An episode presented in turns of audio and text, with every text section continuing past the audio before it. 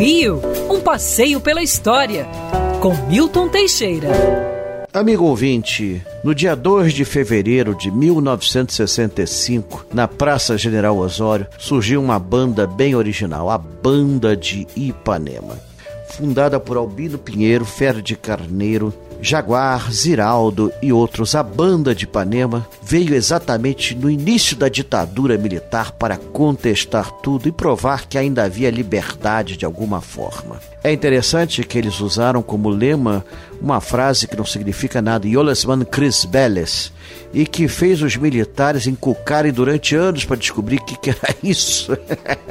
na verdade, é uma frase que um anjo aí faz em aramaico na Bíblia e, e, e não significa grande coisa. Yolesman Chris Belles. E a banda de Ipanema sempre homenageia a cada ano uma, uma personalidade, geralmente brasileira e que geralmente sofreu algum tipo de perseguição, como foi o caso de Leila Diniz, que tinha sido demitida por ordem da censura de várias emissoras de televisão. E é interessante que recentemente ela teve que dividir o espaço e até o dia com o bloco Simpatia é Quase Amor. Mas a banda de Ipanema é uma tradição de Ipanema, geralmente sai umas duas semanas antes do carnaval, às vezes três semanas.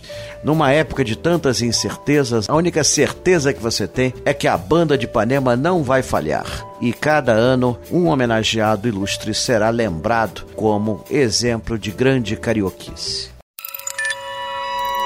Quer ouvir essa coluna novamente? É só procurar nas plataformas de streaming de áudio. Conheça mais dos podcasts da Band News FM Rio.